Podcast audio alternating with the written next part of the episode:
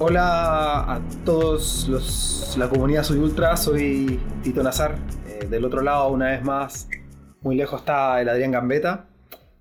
Eh, vamos a hacer un experimento. Esto va a ser un podcast, pero distinto, en el sentido que va a ser como no tan largo como lo que solemos hacer, porque salió de la nada. Acordamos hacer esto, Adrián, hace cuántas horas? ¿Cinco horas atrás? Sí, es que sí. Sí, cuatro. Es que aquí una hora más en Punta Arena. Entonces estoy medio mareado. Em, yo, te, yo les propuse por el grupo. Eh, la Paula no pudo estar hoy día con nosotros porque tiene, tenía mucho trabajo. Pero, ¿te acuerdas que todo esto nació así? Estamos improvisando, ¿vale? Esta vez no hay pauta, no hay nada. Así que va a salir como va a salir. Mi Instagram está lleno de personas haciendo ejercicio en su casa. Y está lleno de esa gente y de esa gente que dice volveremos. Y yo creo, o sea, estoy de acuerdo con que es importante ser positivo, pero yo hoy en día creo también que es importante, em, ¿cómo decirlo?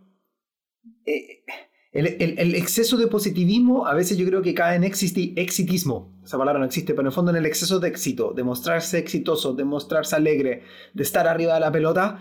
Y a veces yo siento que el exceso de, alegría también te hace perder eh, capacidad observatoria y analítica.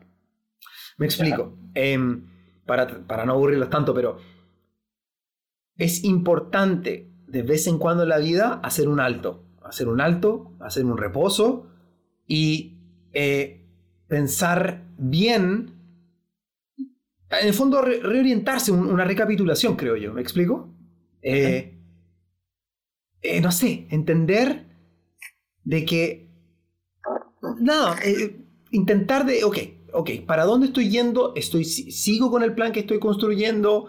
Eh, ¿Por qué está pasando lo que está pasando? ¿Puedo enmendar eso que está mal? ¿Cómo puedo hacer mejor lo que estoy haciendo? Y eso yo creo que se logra a través de la pausa. Yo creo que estar arriba de la pelota, eh, pensando todo el día en volver al cerro y mientras no estás en el cerro mantener un, esfuerzo físico súper, eh, no sé si alto, pero no sé, como, no sé. A veces siento que es importante mirarse para adentro, ¿no lo crees, Adrián? Detenerse un rato y mirar hacia adentro. Igual bueno, hay, ha habido como una evolución en cuanto a las reacciones. Pienso en lo que yo veo en mis redes. Es, estoy de acuerdo en que al principio, sobre todo al principio, y todavía bastante, se vio mucho rutinas indoor, eh, desafíos, mm. y bueno, todo un juego como para, como para mantenerse atento y quizá distraído. Pero yo, y más o menos ahí concuerdo contigo, yo creo que no hay que mantenerse distraído. O sea, no hay que tratar de pasar la cuarentena, hacer algo para que la cuarentena sea más cómoda y pasarla rápido, sino que hay que detenerse y, vivir la cuarentena. Con lo que implica, implica detenerse, porque estás en tu casa, porque no puedes hacer lo mismo que antes. Entonces, no, no quita que, por supuesto, sigamos manteniéndonos activos dentro de casa, que se puede y que ayuda. Ayuda porque, hay, porque hay, cada uno tendrá distintas tolerancias a la situación en la que está viviendo, que puede ser muy diversa, muy distinta para cada uno. Eh, pero ojalá que, como bien dices Tito, ojalá que aprovechen también un espacio para detenerse y mirar hacia adentro y, y bueno, ver, quiero seguir haciendo las cosas como las estoy haciendo hasta ahora, como las he venido haciendo, eh, o, aprovecho este, este stop casi obligatorio para tomar un respiro y y redefinir algunas cosas? Mm, em, redefinir. Y ahí quizá podemos, usar esa palabra para, para, entrar a la materia más pesada. Em, hace, mira, yo siento que las personas que notamos más el cambio climático somos, creo que dos o tres grandes grupos. Uno, los que estamos más cerca de los polos, y otros, los que vamos mucho a la montaña. ¿Por qué? Porque es fácil comparar cuánta nieve está cayendo con respecto a X año, cuánta agua se está acumulando en los lagos, en los ríos. Y me gustaría compartir una historia que me tiene con el corazón bien apretado, que es que estuve antes, aquí también en Punta Arenas estamos con, no sé cómo se dice, cuarentena obligatoria, ¿están en tu casa? Y yo estaba subiendo un cerro casi sagradamente, bueno, ni tanto, la verdad lo alcancé a subir tres veces solamente. Eh, y el última, la segunda vez que lo subí, a ver, este cerro está a 70 kilómetros al sur de Punta Arenas. Y cuando el día está muy, el aire está muy eh, puro, muy cristalino, tú siempre puedes ver una lengua de nieve que tiene este cerro muy cerca de la cumbre, que es una cara sur-este, más o menos. Y esa lengua de nieve, viejo, estuvo toda mi vida ahí, toda mi maldita vida. la primera vez que subí el cerro, ok, lo subí, estaba muy emocionado, ese cerro es mi favorito, qué sé yo. Y de repente como que voy bajando y digo, oye, no está la lengua de nieve. ¿Qué diablo? Y fue como, y fue como así, no, no, puede ser. y me fui, porque encima lo noté mientras estaba bajando y ya estaba en la línea arbórea, entonces no podía verlo y me fui. El tema es que volvió una segunda vez como dos o tres días después. Y la lengua de nieve no estaba, weón. ¿Cachai? Y fue como. ¡Wow! Bueno, tuve la oportunidad de subir una tercera vez y la lengua no está.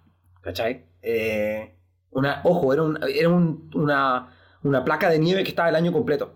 Porque eh, como estaba afuera, eh, este cerro, el Monte Tar, suele tener temperaturas bajo cero gran parte del año. Entonces, en la cumbre por lo menos. Entonces, esa, esa placa de nieve se puede mantener. Pero ahora no se mantiene para cerrar, yo cuando niño, eh, en mi tierra, acá en Punta Arenas, nevaba hasta mi rodilla. Entonces, estoy pensando todo esto porque queremos volver a los cerros, a esta cosa que todos decimos que amamos tanto. Y a veces pienso, siempre me estoy preguntando qué tanto si es suficiente los esfuerzos que estamos haciendo como raza humana por proteger esto que decimos que amamos tanto, especialmente la gente que estamos en contacto con la naturaleza. No sé qué piensas tú de esto, Adrián. Eh, bueno, yo ahí tengo varias. Hay varias cosas, no, no, quiero andar tanto en lo político, pero igual hay. Hay temas políticos. O sea, primero, yo estoy súper de acuerdo con los esfuerzos personales de cambios de paradigmas y de hábitos que uno hace desde el reciclar, hasta, bueno, el reutilizar, reciclar, hasta los cambios de alimentación que también pueden ir en favor de cuidar el ecosistema el cuidar el agua que uno usa, etc. Esos cambios yo los, los, creo, importantes eh, por generar una cultura que perdure a las generaciones que vienen y por una cosa simbólica también. Pero pienso que esos cambios pueden, llegar, pueden ser significativos si no vienen acompañados de decisiones políticas que, que protejan el medio ambiente. Entonces, cuando dices tú, ¿qué tanto estamos haciendo? creo que hay que hacer, hay que hacer por lo menos dos o tres cosas. Uno es el cambio personal, del hábito personal, que lo veo muy necesario. Y lo segundo es elegir dirigentes que promuevan cosas de protección del medio ambiente, porque ahí hay un compromiso que a veces no es tan fácil, porque hay que informarse, hay que estudiar un poco qué es lo que viene, cuál es la propuesta, y votar a conciencia, ya sea cual sea, cual sea tu, tendencia, pero pero informado y, con conciencia. No, no, no porque sí, no, no porque eh, es de tu bando o de tu sentencia política general. Eh, y ese, ese segundo paso que es más informado, creo, creo que recién, quizás recién está más, más presente en Chile al menos. Y bueno, hay otro tema que es, que es más incómodo quizás para los que hacemos deporte, y por eso dije tres cosas, que tiene que ver con el cambio en cómo consumimos. Mm. Y lo digo porque igual consumimos harto. ¿sí? que ver, Adrián. Y que la zapatilla, que la polera, cuando vaya a la carrera, el vaso plástico, el kit. Eh, pero, entonces, buenísimo, me encanta el giro que acabas de dar. si me permite interrumpirte, porque te agarré, te tengo que agarrar, te tengo que encauzar, eres un caballo muy loco. Eh, dime, a ver, Adrián, acabas de decir algo. El kit, ta, ta, ta. ¿Cómo crees tú que nosotros como comunidad trail running podríamos hacer, en el fondo, cuáles son las acciones que podríamos hacer para ser más verde? O sea, ya mira, a todos nos gustan las poleras de los eventos cuando son buenas, porque a veces... Que casi nunca. etc. Pero yo tengo, no sé, 30 poleras para correr que en verdad sobran. No necesito 30 poleras, necesito 10 poleras, porque igual la uso harto. Pero, ¿qué va pasando? Voy, empiezo a acumular ropa y, y, no me da para botarla porque me siento mal si la boto, entonces la voy guardando y, le voy tratando de buscar otro uso. Y pucha, ok, la bolera del evento es bonita, es un recuerdo, etc. Pero es desechable. Entonces, eh, hay una cosa ahí, digo, pucha, ¿qué tan nutridos tienen que ser los kits de las carreras? ¿De verdad necesitamos que venga igual es que es una controversia y por eso pienso que no es tan sencillo, porque a mí me gusta, me gusta que me regalen, no sé, la visera, me han regalado, no sé, el calcetín, la insignia, la polera, y un montón de cuestiones. ¿Ah? Uno se siente bien recibiendo el kit, ah, qué chorro, y no sé, pero, pero muchas no lo necesitamos porque lo vamos a usar poco, porque ya tenemos otra visera en la casa, porque ya tenemos polera. Entonces, una opción es, en contra de lo, de, no sé, de los propios deseos, de pucha, eh, kit más sencillo. O ir a retirar el kit y que en vez de que te pasen la bolsa del kit, que te pidan ir con tu propia bolsa. Y así no, porque yo ya tengo muchas también bolsas de, género.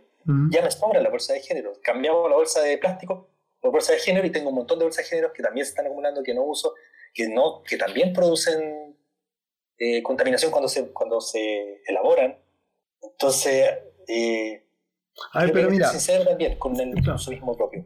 Mm, bueno, es que es un tema muy complejo porque mira, al final esta cuestión es como nadie puede condenar a otro porque al final todos pertenecemos a un sistema. En el fondo, ¿quién soy yo para, decirle, para decirte a ti que tú estás mal? ¿Cachai? Eh, me explico. O sea, creo que todo es un, un proceso reflexivo muy interesante. Em, una de las marcas vanguardistas de ropa que, que, que, que en el fondo vanguardista, pues ya la llevan, es Patagonia. Patagonia es muy verde, se supone. Em, pero si aterrizamos las cosas de una manera súper útil, quizá esto es un audio donde quizás nosotros estamos de acuerdo que tenemos que unir fuerzas por volvernos más exigentes con los líderes de este mundo y en algún caso quizá los líderes son los directores de carrera. En el fondo, cuando te pasa una polera de porquería que cuesta mil pesos en China, que viene más encima, cada una de esas poleras viene dentro de una bolsa plástica, para que más encima te las tampen aquí, con Dios, quién sabe, con Dios sabe qué, ¿cachai? Donde más encima la gente no sabe, pero por ejemplo cuando tú usas una polera de algodón, que no es algodón orgánico, tú al lavar esa polera estás contaminando constantemente el agua y esos químicos caen en el agua y después eventualmente caen al océano. Entonces tú, cuando estás usando una polera barata de algodón, sorry, pero casi debería darte vergüenza decir que pagaste dos lucas por una polera en, esas tiendas que todos sabemos de cuáles estoy hablando. ¿Cachai? Porque, porque loco, te estoy ahorrando caleta de plata eh, a, condición de qué? De destruir al final esto que tanto decimos que nos gusta, ¿cachai? Ahora, ojo, tampoco estoy diciendo que lo orgánico no contamina. Porque al final también es un modelo de consumismo, ¿cachai? Que tiene que ver mucho con marketing. Hay, hay una, no estoy seguro, pero yo que recuerdo haber visto un documental donde mostraban que la producción de algodón igual era... Bueno, la, ropa es la segunda industria más contaminante del planeta. Así es. Eh, entonces la producción de algodón también tiene un, tema gigante de impacto y todo. Exacto, o sea, si no es algodón orgánico, loco, está diciendo papa todo, porque es el tratamiento químico que sufre el, algodón para ser procesado es súper tóxico. De hecho, la gente no sabe, pero hay ciertos colores en las poleras que contaminan más que otros también. Entonces, eh, por eso, por ejemplo, Patagonia, Falraven, creo que Arterix también, que esas son las marcas de montaña que domino que hacen eso, hay ciertos colores que simplemente no lo van a trabajar. Y no lo van a trabajar nunca por, un tema de residuos que eh, salen después de vuelta al planeta en forma de contaminación. Entonces, bueno, ahí está interesante, pero... Ahí nosotros tenemos, tenemos un poder importante que no, que no aprovechamos porque cuando aparecen las ofertas nos tentamos. Y hay que decirlo. El poder del consumidor es elegir la marca más ecológica. O sea, uno, uno como consumidor puede decir, ¿sabes qué? Esta polera me cuesta un poco más cara, pero es más verde. Exacto. Y, y si tenéis para pagar un ticket de carrera a irte a Coyhaique, eh, pucha, en buena... Podéis comprar un poco mejor y menos. Sí. ¿O no? A, mí me encanta Coyhaique. A mí igual, si no fuera por el aire. claro, bueno, Coyhaique una... Hablando de contaminación. Sí. No, yo estoy pensando en, en, que en general las carreras que son en el sur, a mí me gusta mucho... Eh, mezclar el turismo con la competencia cuando puedo. Mm. Y ahí, de nuevo, el, palo es para mí mismo. Es como, bueno, en, un principio yo participaba en más carreras y, y ahora, ahora me, elijo dos o tres nomás. No sé. Algún proceso reflexivo he hecho eh, durante el tiempo, sobre todo los últimos años, eh, pero no es suficiente. Al menos de mi parte yo siento que no es suficiente. Y que hay un gran tema que como bien dijiste tú, la, segunda industria más contaminadora es la, la textil. Eh, para los que no sabían, no es menor, así que no compren ropa. o sea, si no la necesitan. Em, si se les rompe una hilacha, bueno, cósanla, no sé, o, cuando ya no les gusta tanto, no la boten, regálenla. Bueno, ahí hay otra filosofía también. Eh, por ejemplo, Arterix, que sé que trabaja así, y también Falraven. Patagonia no trabaja así. Ellos no hacen colores vanguardistas y no hacen ropa extremadamente estrafalaria. ¿Por qué? Porque la ropa estrafalaria te gusta hoy, mañana no, porque te satura. En cambio, cuando tú compras un color más estándar, más conservador, es más imperecedero. Entonces lo vas a querer usar ayer, lo probablemente lo, vas a querer usar hoy y probablemente también mañana. Y si no lo quieres usar mañana, quizá lo vas a querer usar pasado mañana, cuando vuelva a la moda. Porque es un producto más, ¿cachai? delineado con una... apuntando en el fondo a la durabilidad. Entonces ahí también esas cosas son a considerar cuando tú quizás te haces adepto a una marca. Hay marcas que te venden mucho la chaya, ¿cachai? En el fondo el marketing hoy es una, es una de las industrias más engañosas que hay en el, mundo, ¿cachai? Porque en el fondo te están creando necesidades.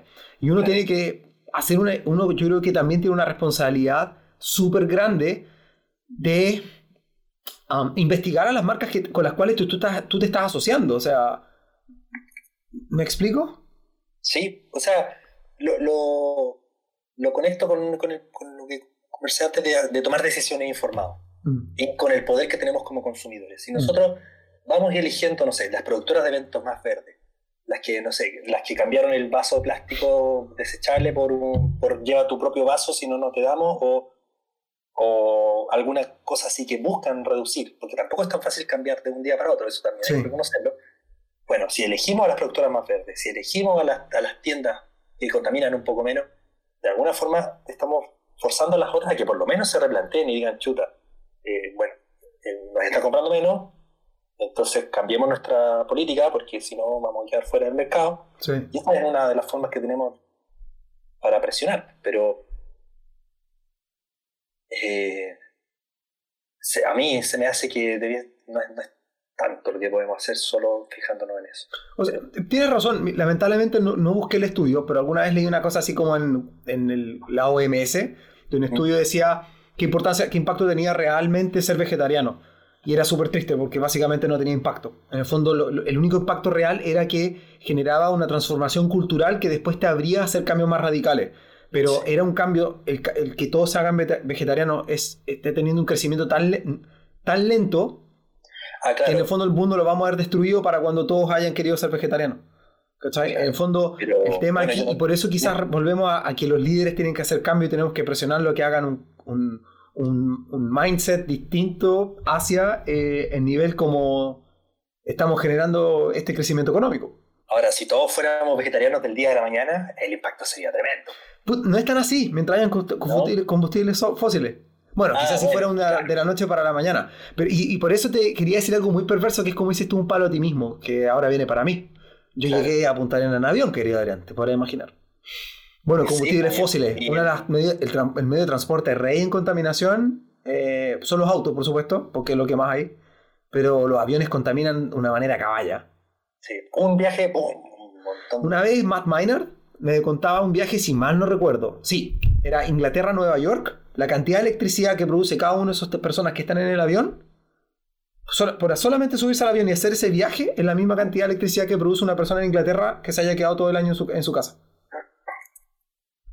Entonces, igual es brígido, porque en el fondo ahí tú te das cuenta también que una persona con más poder adquisitivo se monta mucho más al avión. Mira las consecuencias. Sí.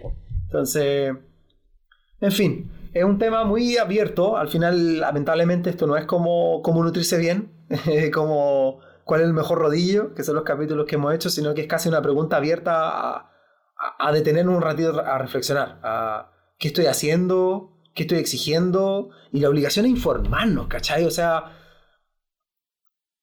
A ver, digamos las cosas como son. Cuando Van Van Zamorano, todavía me acuerdo, se dejó auspiciar por el Transantiago, eh, al final fue su culpa no haberse informado. Eh, una vez me acuerdo que hubo una, una invasión de una marca de cremas muy famosa en, en mis redes sociales, ellos también me buscaron a mí y yo dije, pero ustedes testean en animales. No, nada que ver, ¿cómo se te ocurre? Y investigué bien y sí investigaban. O sea, sí, pues sí testeaban en animales. Entonces las marcas te mienten, el marketing te miente. Y después yo, mucha gente que había aceptado este auspicio, yo le dije, oye, pero esta marca testea en animales. No, nada que ver, no puede ser. Sí, loco, aquí está la, aquí está la, prueba, toma. Y oh, perdón, la Y se salían, oh. ¿cachai? Pero era como, igual no les decía más porque, me pero me da ganas de decir, loco, ¿cómo eres tan irresponsable de dejarte auspiciar por algo y porque te ponen dos, tres cremas en la puerta de tu casa, ya sí, le mandáis nomás, pero ¿dónde está tu responsabilidad como consumidor que encima después tienes que vender la pomada para que otras personas vuelvan a, ¿Cachai? En el fondo estás diciendo rico a alguien con el sufrimiento de demasiadas cosas, ¿cachai? Sí. Me estoy yendo a la profunda, pero bueno, me considero un idealista. Sí, está bien. O sea, eh, si, si extrañamos tanto correr los cerros, no puede ser solo ir y utilizarlos. O sea, es, es muy Barça, encuentro. Va y lo utilizo, bueno, no sé, me voy al extremo, utilizo, me encanta la naturaleza, voy, y no sé, tiro la basura, ya la dejo, me devuelvo, no, te encanta la naturaleza. Mm.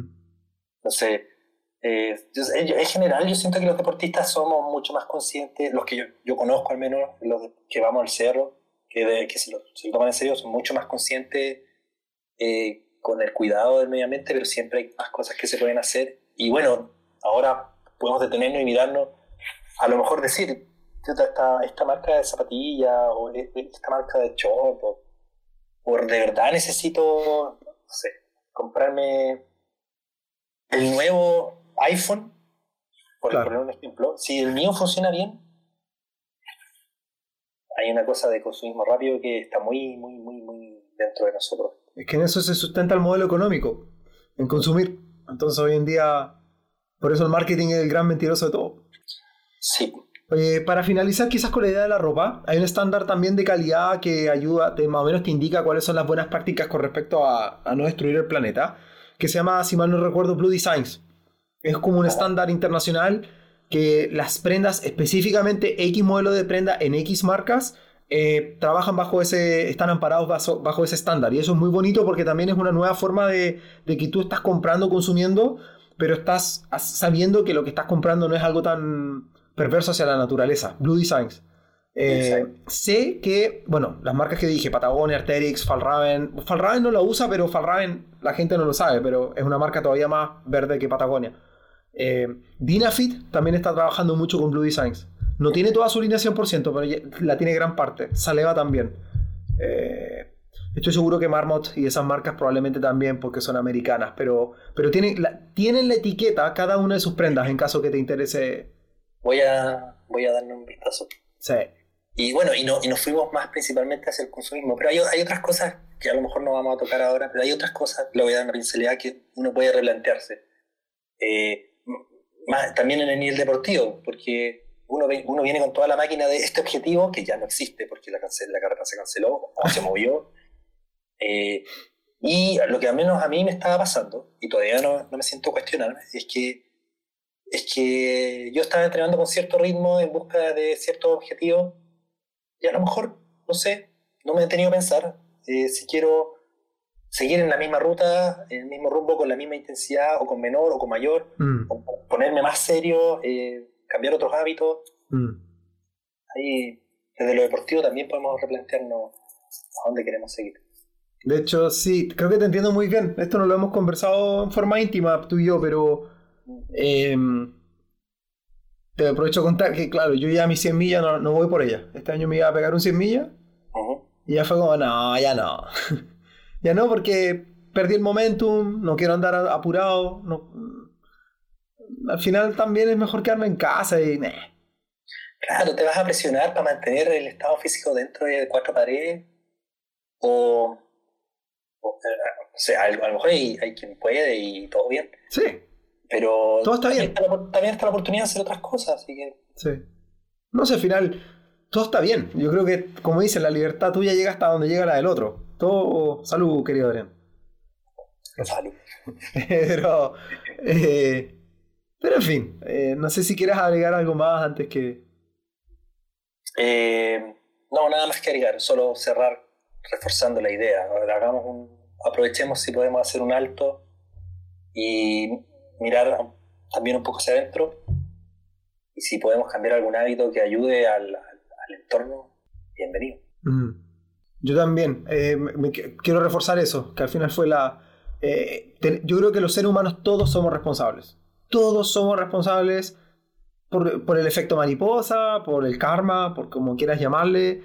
Bueno, si eres ateo puede ser que no sé qué diablo crees, pero, pero elijo, creo que la inmensa mayoría de los terrícolas vamos a acordar que somos responsables. Y desde el punto de vista de la responsabilidad, el conocimiento hoy en día es más fácil que nunca acceder a él. Eh, chicos, sean responsables. Eh, no sé, eh, de verdad tengan cuidado con las marcas perversas. Hay marcas muy perversas, muy perversas. Lo barato es perverso. Esa es la historia corta. Cuando las marcas baratas, sospechen. Y, y no estén orgullosos de que pagar un poco. O sea, tampoco entiendo que ahí viene un tema social, que pueden decir, puchas, que no puedo pagarlo. Dale, está bien, es súper legítimo. Pero si te subiste a un avión y te fuiste a una carrera, eh, no sé, y te quedaste un día y te diste una cosa y te pagaste un tour, no, si tenías. Lo que pasa es que ahí ya el, orden de prioridades otras son legítimas, pero, pero la responsabilidad sigue siendo para todos. O sea, para mí que me vine en avión para acá y voy a volver, supongo que para Santiago también en avión, hay una responsabilidad y eh, eludirla es eh, súper... Eh, no sé cuál es la palabra, porque no es, algo positivo. Todos somos responsables. Sí es. rápidamente le vamos a agradecer a los auspiciadores que sí creemos en ello. Sí. Los hemos psicopateado y compartimos visiones. a Squeezy Sports, Sports Nutrition, Hand Mountain, que ya está sorteado la primera placa. Así es. así que se la tienen que despachar. Eh, falta el sorteo de las otras dos placas en tridimensionales en, en base en, una superficie de madera. A KMP, Kinesiología y Medicina Preventiva, KMP.cl, están haciendo asesoramientos online mientras esté el COVID. Así es que pueden, lo que necesiten, nutrición, eh, y bueno, están haciendo ahora, van a empezar con un plan de entrenamiento, así es que va a estar muy divertido. Em, en fin, y bueno, y el Felipe Cuevas, el fotógrafo también para eventos de ciclismo, trail running. Cuando por supuesto volvamos a la vida, ahí tienen un buen chico que ahora también le, enviamos un abrazo, va a ser papá. Y le enviamos un saludo a, los otros integrantes de. Por supuesto. ¿Los saludamos o no? Saludemos, Ya, pues, eh, a la Paola Castelvecchio, obviamente que faltó, está ocupadita, ahora mismo está trabajando, y obviamente al Román Mutón, que está eh, que él después se va a dar una vez más el trabajo de editar, ajustar los volúmenes y poner la música y toda la chaya. Eh, chicos, nos pueden encontrar en Apple Podcast, Spotify, Google Podcast, Overcast y mucho más. Eh, muchísimas gracias por su tiempo. Este fue un podcast demasiado improvisado, sin nada de pauta. Así es. Un abrazo a todos. bueno, todavía estamos en nuestros primeros episodios, hay varias cosas que queremos ir probando. Cualquier comentario o sugerencia respecto de los episodios, tema a tratar, modalidad, tiempo, duración, siempre será bienvenida porque la idea es ir mejorando el, podcast, los episodios eh, con el tiempo para ir alcanzando alguna especie de formato que sea más constante. Pero siempre abiertos a probar más. Ya pues muchachos, muchas gracias por todo. Buenas noches. Buenas noches. Buenas noches. Adiós.